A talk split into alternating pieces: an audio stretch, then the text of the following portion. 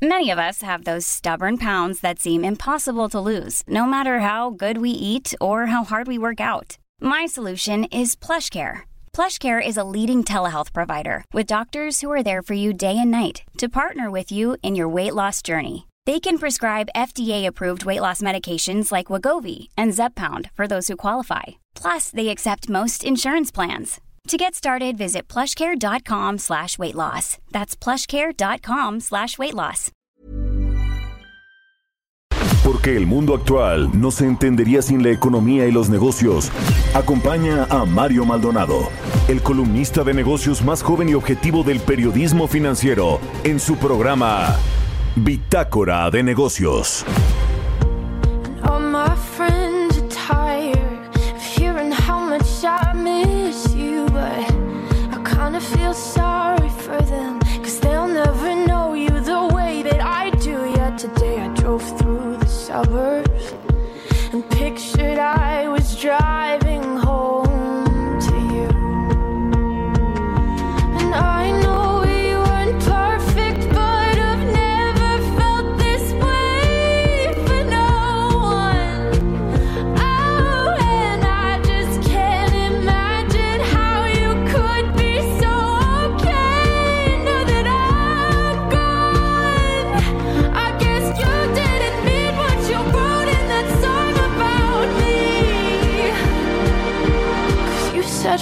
Forever, now I drive alone past your street.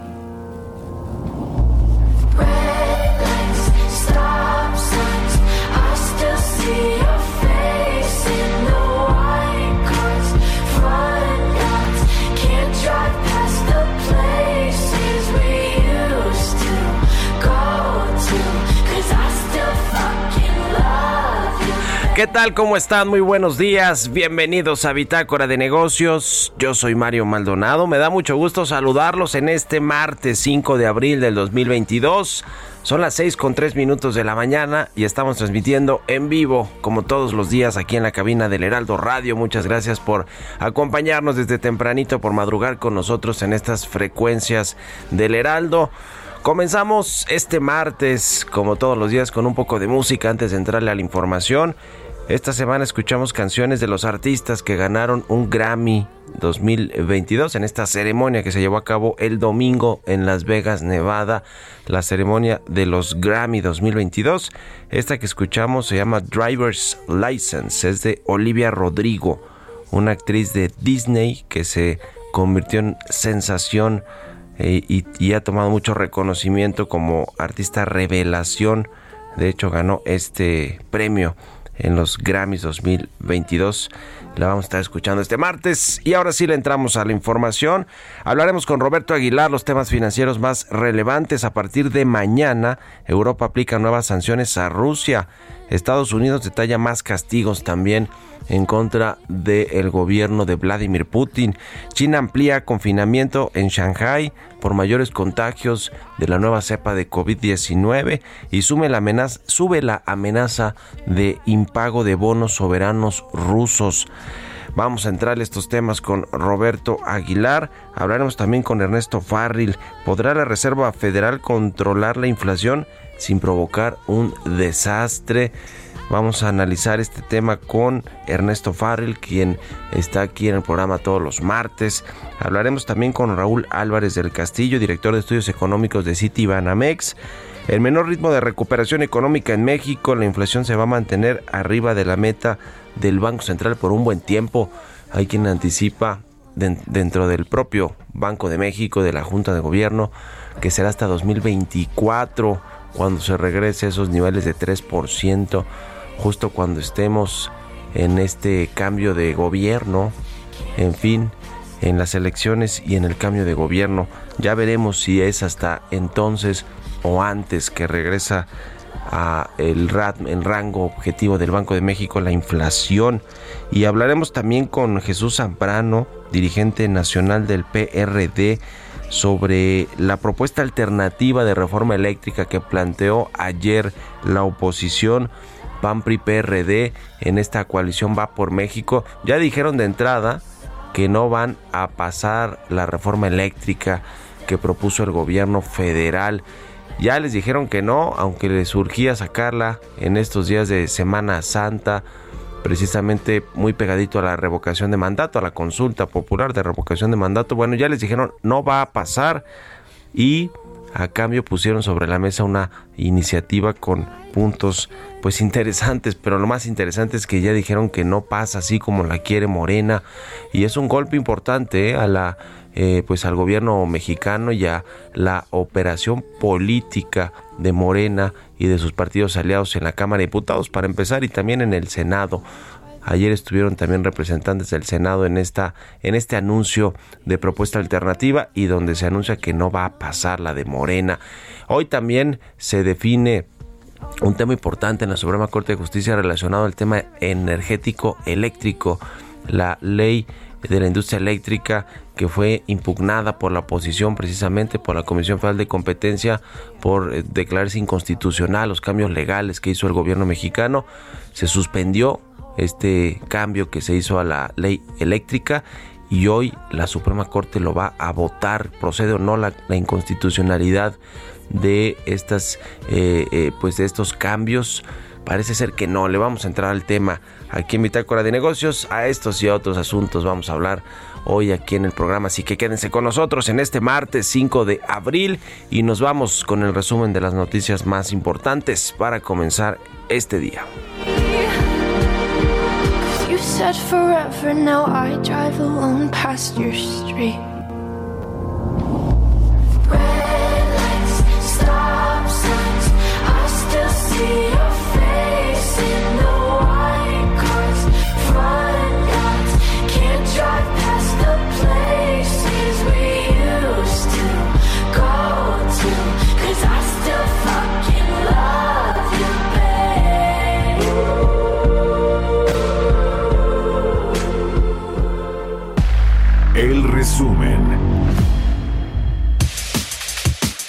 La coalición Va por México, integrada por el PAN, PRI y PRD, presentó una iniciativa de reforma energética de 12 puntos en la que destaca la tarifa cero para madres de familia y grupos de escasos o nulos ingresos económicos. Marco Cortés, presidente nacional del PAN, calificó y rechazó la destructiva, regresiva y contaminante reforma eléctrica del gobierno de Morena y resaltó que en cuanto se deseche la iniciativa presidencial presentarán su contrapropuesta. Hemos acordado que se corrijan los errores y excesos del pasado, pero que se dé certeza a la inversión inversión para que se generen empleos directos e indirectos en torno al sector eléctrico. Por su parte, Alejandro Moreno, dirigente del Partido Revolucionario Institucional, afirmó que su grupo parlamentario en la Cámara de Diputados categóricamente votará en contra de la iniciativa presidencial en materia eléctrica y que el dictamen de Morena no garantiza la inversión privada y señaló que esta contrarreforma sí lo plantea. Y después de un gran análisis, hemos decidido votar en contra de la iniciativa de reforma.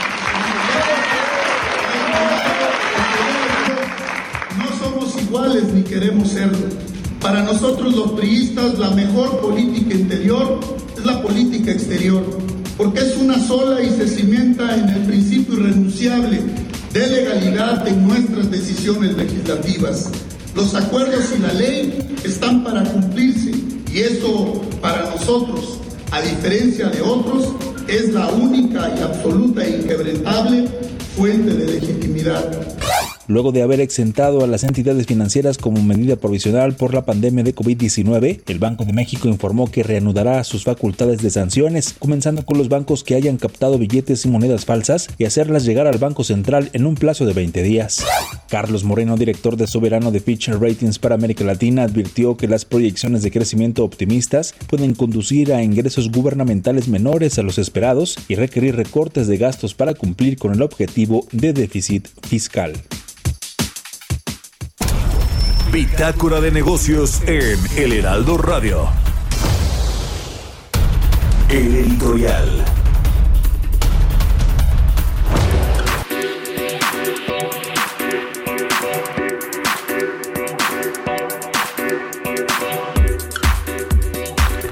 Pues ya le decía, hoy en la Suprema Corte de Justicia de la Nación se va a resolver esta pues eh, solicitud de inconstitucionalidad de los cambios legales que se hicieron el año pasado, a inicios del año pasado, a la ley de la industria eléctrica, que básicamente eh, pretendía darle prioridad a la Comisión Federal de Electricidad en el despacho de energía eléctrica en detrimento en detrimento por supuesto de las empresas privadas eh, que eh, ofrecen pues la energía más barata y con fuentes de producción o de generación pues renovables más limpias que las que tiene la Comisión Federal de Electricidad. Digamos que este decretazo eh, que, que era básicamente este tema del cambio a los eh, eh, eh, el- del cambio legal a esta ley de la industria eléctrica pues le iba a beneficiar a la CFE y nada más y no importando que pues las inversiones y los contratos y todo lo que ya se hizo por parte de la iniciativa privada pues se respetara.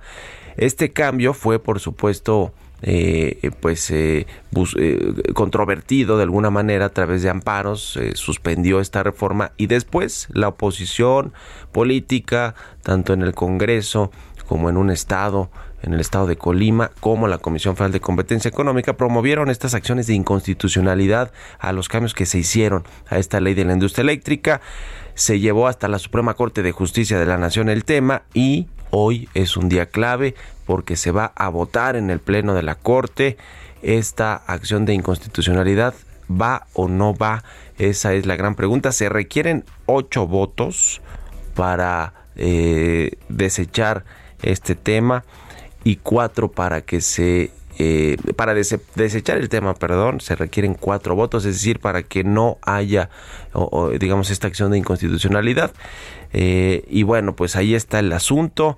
Se, y que queden firme, por supuesto, entonces la reforma o las reformas legales que se hicieron a la ley de la industria eléctrica. Se requieren solo cuatro votos. Uno, por supuesto, provendría de la ponente de este proyecto, que es Loreta Ortiz, la más reciente ministra que se integró a la Suprema Corte de Justicia de la Nación, la propuso el presidente López Obrador, era diputada del PT, eh, muy cercano muy cercana al presidente, a su movimiento. Bueno, ella propuso, desempolvó este tema y, la, y va a proponer este proyecto para votación el día de hoy.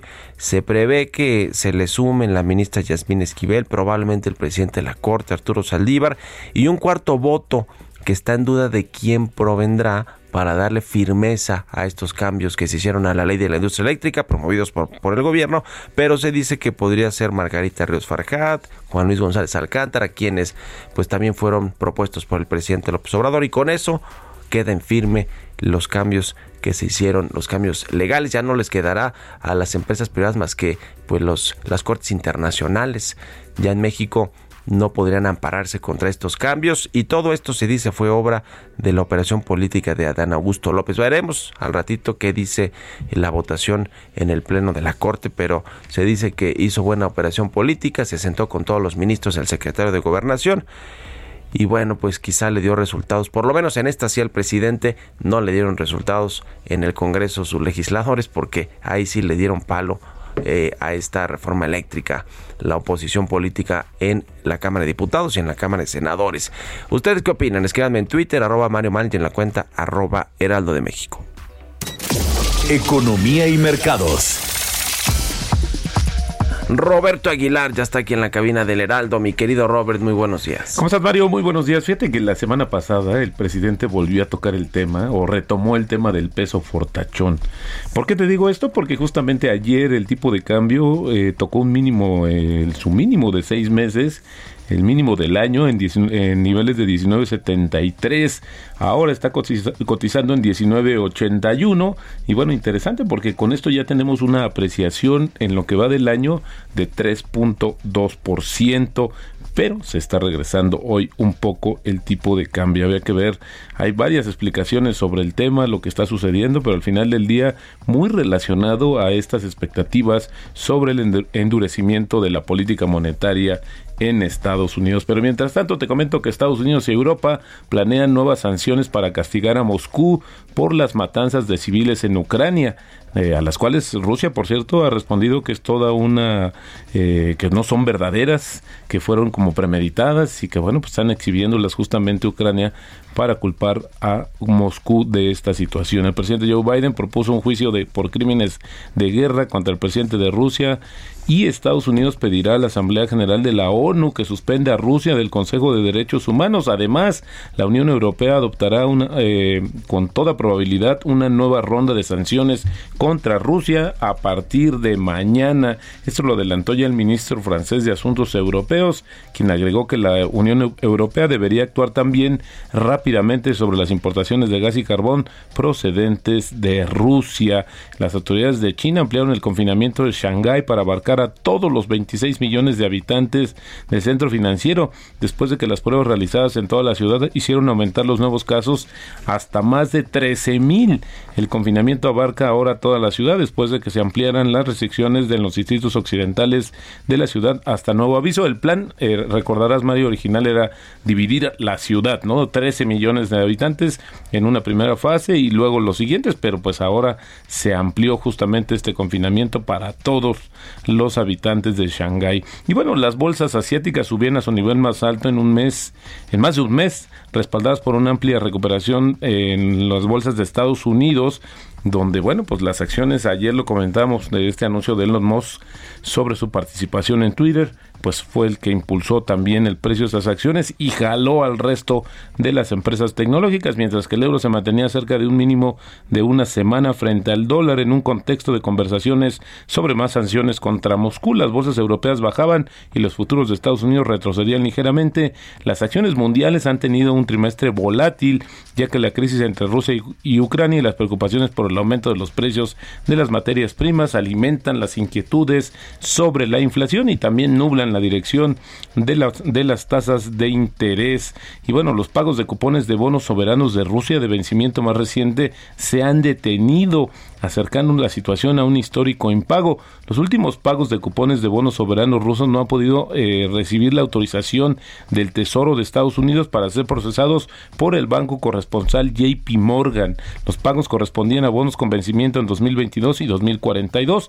El banco corresponsal procesa los pagos de los cupones desde Rusia, enviándolos a la agente de pagos para que los distribuya a los tenedores de bonos en el extranjero. Anteriormente, si se habían procesado los pagos de los cupones de los bonos rusos, si Rusia no realiza alguno de los próximos pagos, Mario, de estos bonos dentro de los plazos preestablecidos o paga en rublos cuando está especificado que debe hacerlo en dólares, entonces pues va a constituir un impago. Así es que bueno, pues esto sigue, regresó este temor justamente a los mercados financieros internacionales. Este impago, Mario, pues ocasionará no solamente a los tenedores, sino a grandes bancos internacionales minusvalías sobre su inversión en Rusia. Y bueno, Airbnb se suma justamente al tema de dejar sus operaciones, suspende sus operaciones en Rusia y en Bielorrusia. Y esto, Mario, tiene que ver más por el tema de que tiene dificultades para procesar los pagos, luego de que Rusia pues se ha quedado relativamente limitada o fuera de los círculos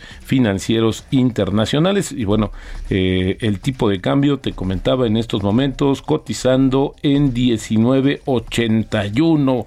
La frase del día de hoy, Mario, la mayoría de los inversionistas quiere hacer hoy, perdón, la mayoría de los inversionistas quiere hacer hoy lo que debería de haber hecho ayer. Esto lo dijo en su momento Larry Summers. Buenísimo. Y la Secretaría de Hacienda que ha estado en fuego por este tema del subsidio, le, se lo quita, lo, lo, lo, lo pone de nuevo en la frontera norte y ahora está en la frontera sur. Ayer mandó un comunicado donde dice que el default de crédito real de esta SOFOM eh, no implica riesgos para el sistema financiero. Sí, fíjate que esta fue muy ligada en, eh, justamente al tema de los créditos a trabajadores, a nómina. maestros, de nómina. Este, pues sí, ha tenido una serie de, de situaciones complicadas. Ayer también se anunció la salida del director general, pero fíjate, interesante, porque pasó del, ahora sí que de la gloria al ocaso en unos años eh, se escribía mucho sobre esta compañía, ganó varios premios por el tema de su comunicación, relación con inversionistas, pero pues ahora se encuentra pues en la antesala, diría yo, que incluso de la propia quiebra. Muy bien, bueno, gracias Robert. Nos vemos Al Mario, muy buenos días. Roberto Aguilar, síganlo en Twitter, Roberto AH6 con 20 minutos. Vamos a otra cosa. Radar Económico. Pues en Estados Unidos tienen sus propios problemas con la inflación y con las gasolin y con los gasolinazos y la Reserva Federal eh, de los Estados Unidos, el Banco Central estadounidense, pues tiene su política monetaria de aumento de tasas, pero parece ser que no llegó a tiempo y vamos a platicar de esto con Ernesto Ofarri, el presidente del Grupo Bursamétrica. ¿Cómo estás, Ernesto? Buenos días. ¿Qué tal, querido Mario? Muy buenos días a todos. ¿Podrá la Fed controlar la inflación sin provocar desajustes? Un desastre, cuéntanos. Sí, bueno, básicamente la Reserva Federal pues está teniendo que luchar contra la inflación más alta en los últimos 40 años. La inflación al consumidor en los últimos 12 meses al mes de febrero es 7.90 y no dudo que cuando se conozca la inflación de marzo pues se ubique arriba del 8%. Y bueno, pues eh, tiene un doble mandato el Banco de la Reserva Federal. Por un lado debe de procurar controlar la inflación, la estabilidad de los precios, y por otro lado también tiene que procurar el pleno empleo de los recursos, es decir, que la economía tenga crecimiento.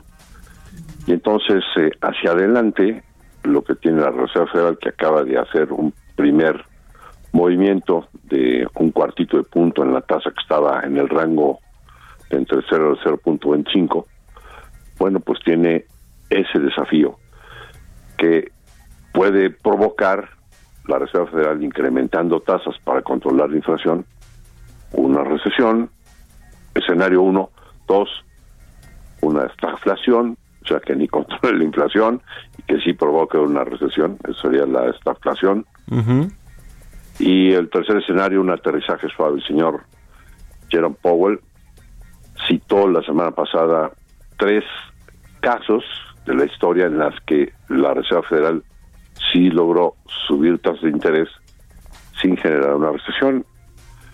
Y pues eh, estos fueron en 1964, 1984 y 1993. Fuera de esos tres casos, el resto de las veces en las que la Fed ha aumentado tasas, ha concluido el proceso en una recesión. El ciclo económico de Estados Unidos dura en general ocho años y acabamos por la pandemia de tener una recesión en Estados Unidos en el 2020 Así que lo que deb- debíamos de esperar es que el ciclo económico durara por lo menos hasta el 2028. Con la en la época de Trump el ciclo de bonanza duró hasta 11 años en la, en la fase positiva, ¿no? Porque bajó los impuestos muy agresivamente el señor Trump. Entonces, debíamos de esperar que el ciclo terminara naturalmente por lo menos por ahí del 2028, pero pues hay varios analistas que están estimando o pronosticando una recesión y otros una eh, estagflación y básicamente porque ven que el camino está cuesta arriba, la Reserva em- empezó demasiado tarde, tardaron muchísimo en reconocer que la inflación no era tan pasajera. Sí. y entonces eh, pues ah, pues hay más hoy en día más pronósticos hacia la recesión y sobre todo porque acabamos de ver que en la curva de rendimiento de los bonos del tesoro se está pagando más en los bonos del tesoro a dos años que a diez Sí. cuando lo normal es que se pague más tasa a más plazo y esa curva de rendimientos invertida es un presagio Anuncia en el recesión. 95% de los casos de una Sí. recesión. Pues interesante como siempre tu análisis, estimado Ernesto. Muchas gracias y muy buenos días. Gracias a ti, Mario, que Ernesto. Farril, Buenos que días. escribe todos los lunes en el financiero. Vamos a la pausa, regresamos. Continuamos en un momento con la información más relevante del mundo financiero en Bitácora de Negocios con Mario Maldonado. Regresamos. Estamos de vuelta en Bitácora de Negocios con Mario Maldonado.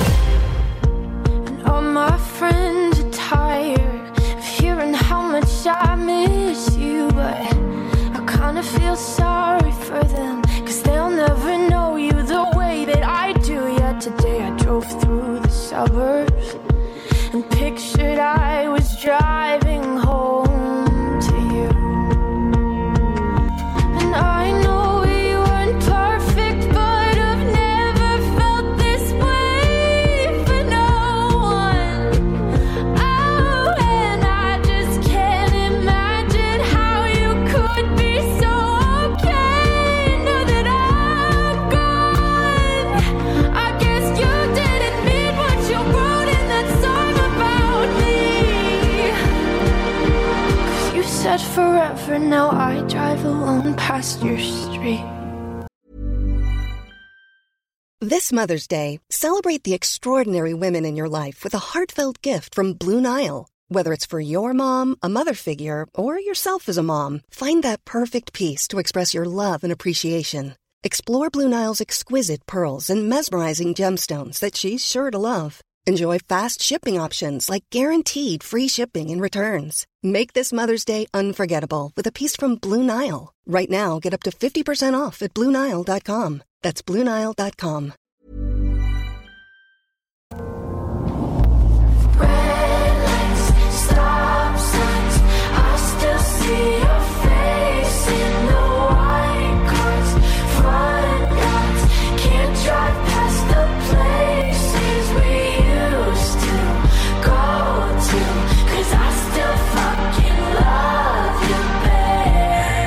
Ya estamos de regreso aquí en Bitácora de Negocios. Son las 6 con 31 minutos, tiempo del centro de México. Y regresamos escuchando un poco de información antes de irnos con la.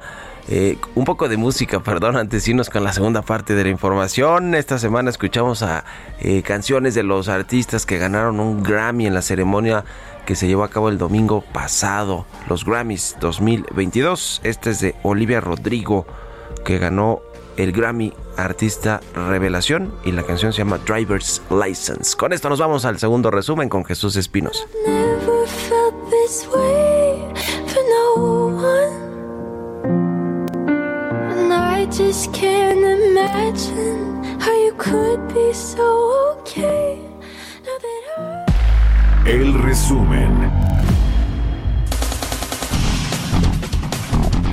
Un total de 37 asociaciones presentaron un recurso dirigido a la Suprema Corte de Justicia de la Nación para exhortar que declare la inconstitucionalidad de la reforma a la ley de la industria eléctrica. Nuria Cabrera, cofundadora de la Asociación Civil Nuestro Futuro, expuso que las agrupaciones buscan que la Corte declare inconstitucional dicha reforma por afectar el medio ambiente. La nueva dirigencia del Colegio Nacional de Economistas señaló que economistas comprometidos y actualizados en los problemas económicos que enfrenta México buscarán sumar propuestas viables y útiles para autoridades federales, estatales y municipales. De acuerdo con cifras del INEGI, la venta de autos nuevos en México creció 19.6% en marzo de este año respecto a un mes previo. En el mes de marzo del presente 2022 se vendieron 95.199 unidades, 15.619 autos más que en febrero. Mientras que durante el tercer mes del año la confianza de los mexicanos para comprar un auto, remodelar su casa, ahorrar, tomar vacaciones o buscar un mejor empleo aumentó 0.4 puntos con respecto a febrero, según los resultados de la encuesta nacional de confianza del consumidor correspondientes a marzo de 2022. El indicador de confianza del consumidor se ubicó en un nivel de 43.90 puntos, con lo que registró su mayor incremento desde noviembre de 2021 y sumó dos meses al alza.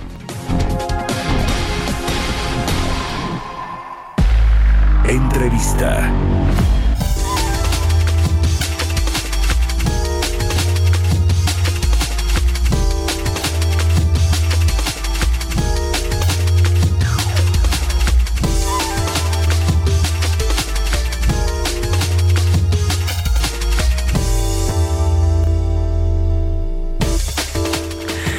Y bien, pues platicamos ayer de los precriterios de política económica 2023 y el ajuste que hizo el marco macroeconómico la Secretaría de Hacienda para este 2022. Hay un pues un panorama mucho más complicado en términos generales en los indicadores principales de la economía, empezando por el producto interno bruto que regresará por lo menos a este rango de 3.4%, que es un rango altísimo, eh, que sigue siendo muy optimista la Secretaría de Hacienda. Ya dijimos ayer que el promedio que traen los analistas eh, y los eh, pues eh, expertos en este tema económico de proyecciones es de 1.8%. Hay problemas con la inflación que ya decíamos no va a ceder pronto y no va a regresar a ese rango de 3% que lo eh, que es el rango objetivo del Banco de México y quizá lo veamos esto hasta el 2024 y hay pues en el ambiente datos eh, que nos no son favorables el de ayer de la confianza del consumidor también fue un dato muy malo. Vamos a platicar de todo esto con Raúl Álvarez del Castillo director de estudios económicos de Citibanamex. Cómo estás Raúl muy buenos días Muy buenos días, Mario. Gracias por la invitación. ¿Cómo ves el panorama económico para México en lo que resta del 2022 y estos indicadores importantes que nos van pues dibujando cómo será el cierre del año? Todavía no llegamos ni a la mitad, pues, pero se ve complicado, muy complicado el panorama, ¿no? Así es, es, es un año bastante complicado, ya desde inicios de- del año con todavía el tema de Omicron, la pandemia, ya se había complicado y aumentó toda esta incertidumbre con el conflicto entre Rusia y Ucrania, que ha agregado factores que presionan tanto por el lado de la inflación como por la parte de, del crecimiento eh, del crecimiento económico. Sí, definitivamente es eh, pues un asunto importante. Este tema del crecimiento, a ver, eh, ¿cuál, cuál es usted? eh, ustedes hacen las eh, encuestas eh, con, con, los inversionistas y con los expertos del sector privado y demás. ¿Qué perspectiva tienen para la economía en 2022? Nosotros traemos un- una perspectiva de crecimiento de 1.3% para 2022 y de, y de 2% para 2023. Eh, aunque los últimos datos de, de, del y de exportaciones sugieren que el primer trimestre podría estar un poco arriba de lo que hemos estado esperando nosotros, pero vemos algunos riesgos, sobre todo en la parte del segundo y tercer trimestre, por todo el efecto que pudiera haber eh, de disrup- disrupciones nuevamente en las cadenas de suministro por la parte de este conflicto en, en Europa, donde, donde, por ejemplo, Ucrania es uno de los principales productores, o el principal productor a nivel mundial de, gas neón, con el 70% de las exportaciones a nivel mundial, y que este se ocupa mucho para la parte de semiconductores. Eh, el caso de Rusia, las sanciones, pues ya vemos algunas afectaciones en precios de fertilizantes, en precios de algunos metales que se utilizan para la fabricación de catalizadores para los autos, el rodio, el paladio. Entonces, pues esto pudiera ser, de seguirse alargando este conflicto, pues pudiera traer este, disrupciones que nuevamente pudieran impactar a la a la economía de México, por, sobre todo por la parte del sector automotriz y de electrónicos es donde nos, nos preocupa un poco más. Ujú. Pues sí, el sector automotriz que fue un motor, sigue siendo un motor importante para la economía mexicana, para las exportaciones, para el sector manufacturero, que sin embargo ha venido a la baja con la crisis internacional, con la escasez de las materias primas, los semiconductores, y también en México, pues por una eh, política que no alienta la inversión privada, eh, han, querido cambiar ahí el marco fiscal para las automotrices, eh, todos estos beneficios que se les daban por parte del gobierno federal y de los gobiernos estatales para que se instalaran las fábricas y toda la cadena de autopartes, pues eh, parece ser que ya no existen esas condiciones, junto con las condiciones globales que han sido también eh, más, más adversas. En el tema de la inflación, eh, Raúl, este eh, pues es siempre un, tema espinoso, sobre todo por lo que sucede en el mundo. Ya nos decías el asunto de las materias primas, la, la incertidumbre que hay en los mercados con la, con la invasión en Ucrania y el conflicto que parece, parece ser que se ha alargado más de lo que se tenía, pues no previsto originalmente, pero de lo que se creía que podía Eh, ¿Cómo ves el tema de la, de la inflación? En la Junta de Gobierno del Banco de México hay pues quien dice que vamos a tener hasta 2024 los niveles de 3% de inflación anual. Eh, ¿qué, qué pronósticos tienen ustedes y, y- y cómo ven las próximas quincenas, eh, los próximos meses en, esta, en este tema de los precios?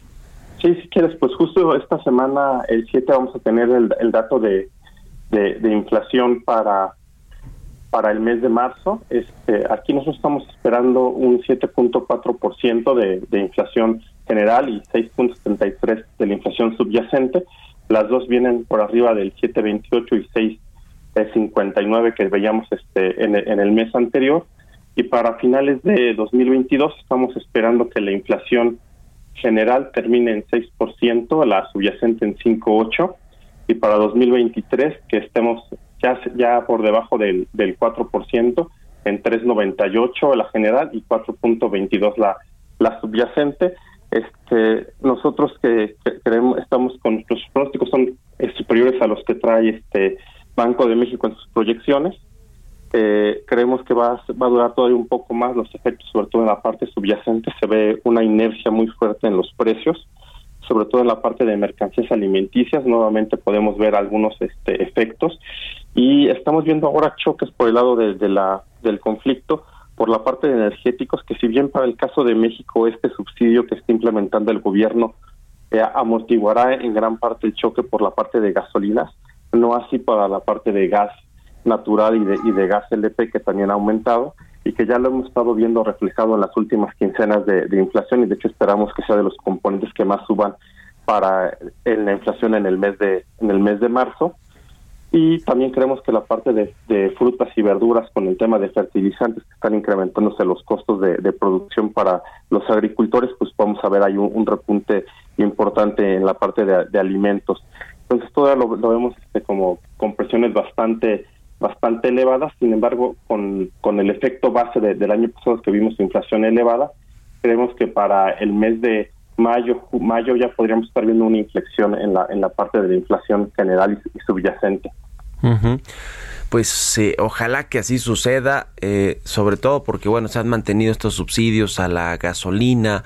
eh, el presidente López Obrador incluso pues ha hablado de ponerle un tope máximo a los precios de algunos productos. Me imagino que productos con alta volatilidad como los agropecuarios o de la canasta alimentaria básica. ¿Cómo ves este tema que, que ha generado también mucho eh, mucha controversia de eventualmente poder tener un control de precios o topes máximos a algunos productos? Pues es, es una medida que alguna vez eh, ya hemos exper- experimentado en, México de, de todo tipo de medidas y lo único que pasaría es que solo este, retrasaría este, un poco el, el, el ajuste, ¿no? Lo que eh, lo que la historia nos ha dicho es que lo puedes implementar, servirá por, por algunos meses y después cuando tengas que, que dejar de dar ese subsidio, pues el, el ajuste será mucho mayor, ¿no? Entonces realmente yo creo que no es este no posiblemente no sea una una medida este tan tan adecuada desde mi, desde mi punto de vista pero este pero eh, también creo que el espacio fiscal que, que tiene el gobierno tampoco va a ser tan tan amplio como para seguir otorgando tantos subsidios pese a que en los estimados como bien comentabas an- este, antes de la entrevista este pues están ellos siendo muy optimistas en la parte de en la parte de, de cuánto pueden recaudar más por ingresos petroleros y que sí les está dando un poco más margen de, de maniobra pero siento que eso está basado en, en algunos este pronósticos que, que pudieran ser algo optimistas tanto para la parte de crecimiento como en la parte de, los precios de, del petróleo que, que de no materializarse pues, les darían un menor espacio fiscal para dar mayores subsidios o para atender otros programas de, de, de este de fin de eh, programas públicos Y por último, eh, Raúl, ¿cómo están viendo el entorno de inversión privada en México, que ha sido creo que el talón de Aquiles de este gobierno?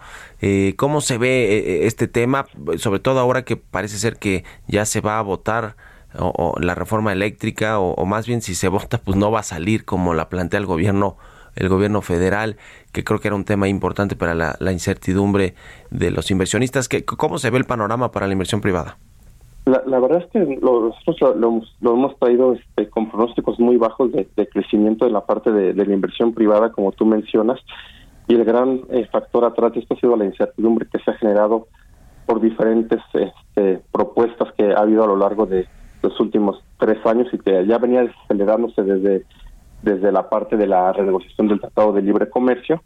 Y ahorita, como bien dices, la incertidumbre venía sobre todo por la parte de la reforma energética y que yo creo que va a ser bueno que ya se, se, de- se decida, este, se obtenga ya algo de esa reforma que no se siga pateando para no seguir generando incertidumbre y todo parecería indicar que prácticamente se, se, se rechazaría por parte de la, de la oposición y que se tendría que mandar hacia otro periodo or- or- ordinario para que volviera a querer ser este este propuesta. Ya no se podría volver a negociar en este en este periodo y, y creo que eso daría cierta confianza a los inversionistas este, respecto a la parte del sector eléctrico.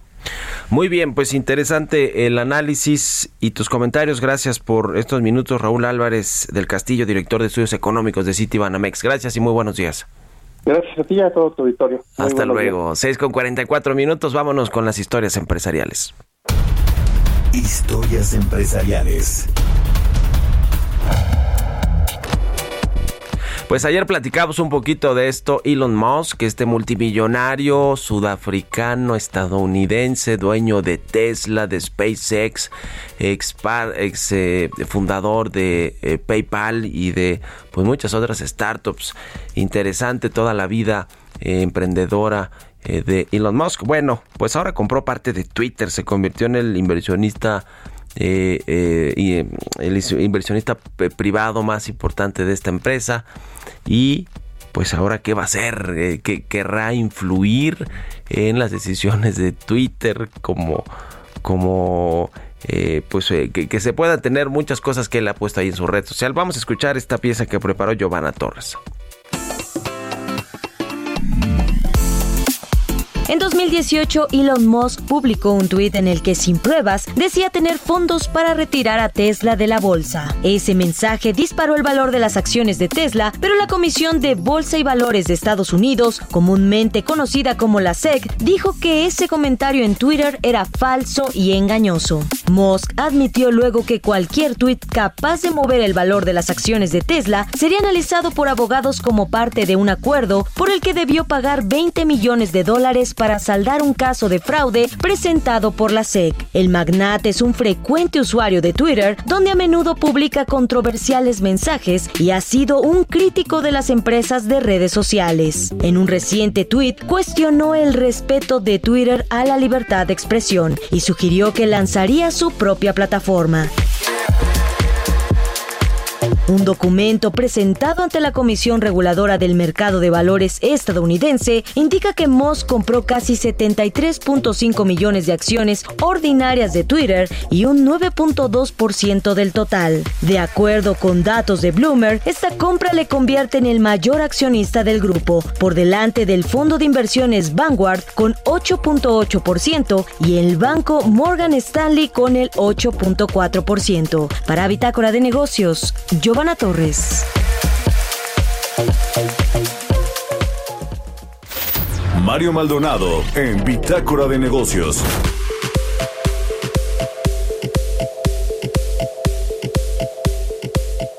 Y bien, le comentaba que ayer el, eh, esta coalición va por México, conformada por el PAN, PRI y el PRD, presentó una propuesta alternativa de reforma eléctrica. Ya dijeron los dirigentes, la que presentó Morena y sus partidos aliados, el PT, el Verde, no va a pasar, no la vamos a votar favorablemente. Y tenemos otra propuesta que puso sobre la mesa y vamos a platicar de esto precisamente con Jesús Zambrano, el dirigente nacional del Partido de la Revolución Democrática, el PRD. ¿Cómo estás Jesús? Muy buenos días.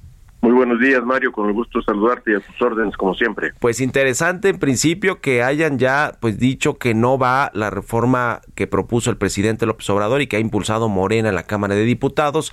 Ya fueron muy claros ayer eh, ustedes, los dirigentes de los partidos de esta coalición Va por México, y tienen una propuesta alternativa, nada más para confirmar de plano, entonces no van a ir a acompañar esa reforma que quiere sacar el presidente en estos días, o, o bueno, el, eh, su, su gente ahí en Morena, sus diputados. Eh, y ustedes proponen otra cosa. Son los diputados del presidente, hay que decirlo así, ¿no? Y que obedecen ciegamente sus órdenes. Y efectivamente, esa eh, propuesta que ellos han hecho, que hizo el presidente a través de Morena, simple y sencillamente no va a pasar. La han eh, dictaminado o ya presentaron su proyecto de dictamen, hoy o mañana lo van a terminar de aprobar. Y es exactamente en los mismos términos en que la eh, reforma propuesta viene y que requiere modificación constitucional para lo cual al mismo tiempo se necesitan los votos de la coalición.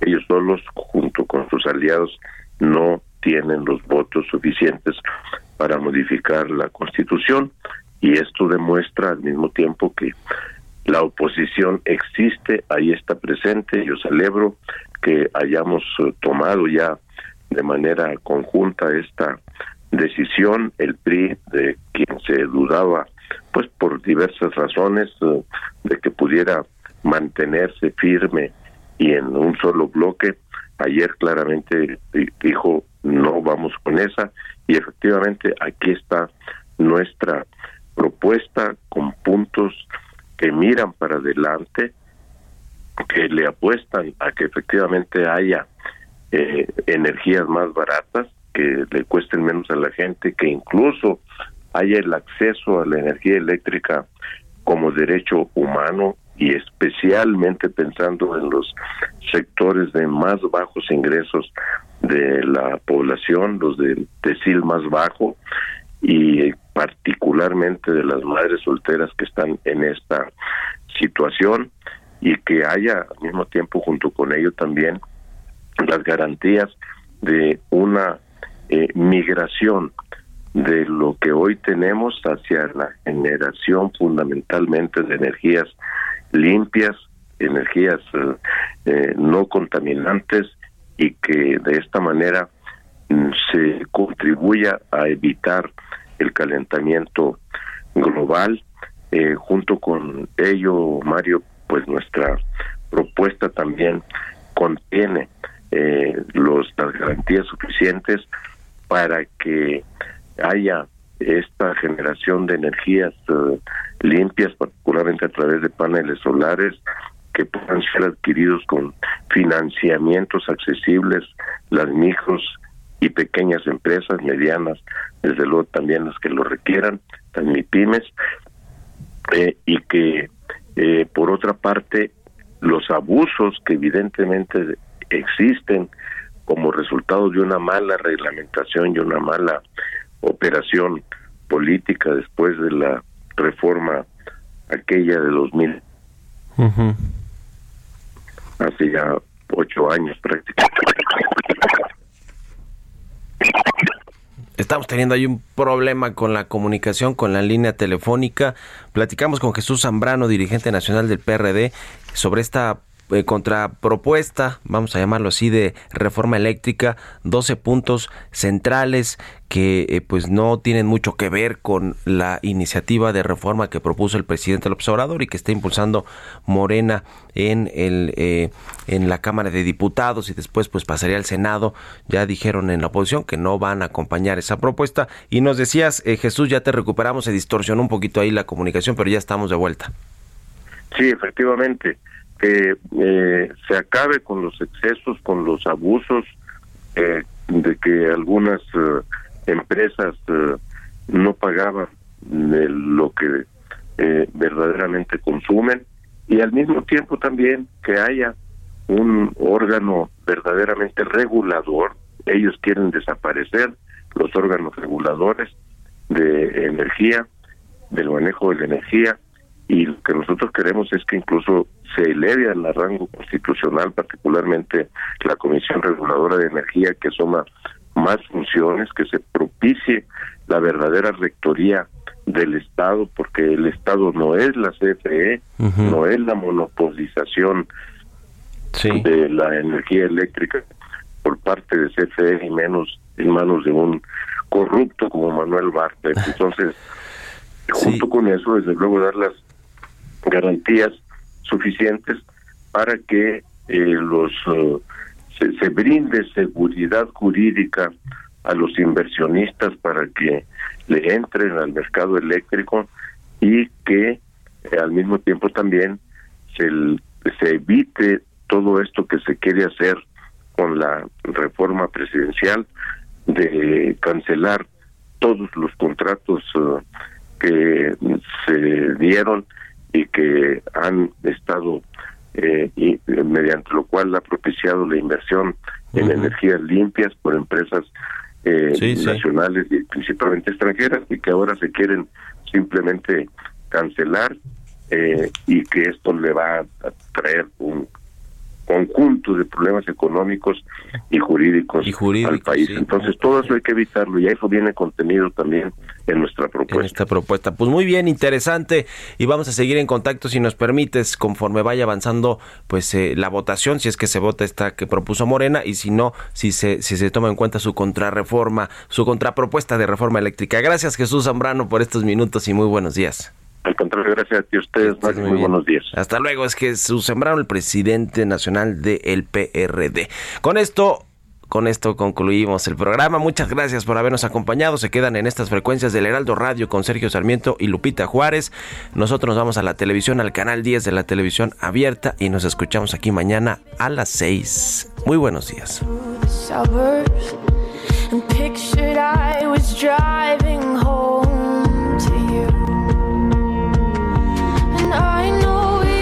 Esto fue Bitácora de Negocios con Mario Maldonado, donde la H suena y ahora también se escucha. Una estación de Heraldo Media Group. Mom deserves the best, and there's no better place to shop for Mother's Day than Whole Foods Market. They're your destination for unbeatable savings, from premium gifts to show-stopping flowers and irresistible desserts. Start by saving 33% with Prime on all body care and candles. Then get a 15-stem bunch of tulips for just $9.99 each with Prime. Round out Mom's menu with festive rosé, irresistible berry chantilly cake, and more special treats. Come celebrate Mother's Day at Whole Foods Market.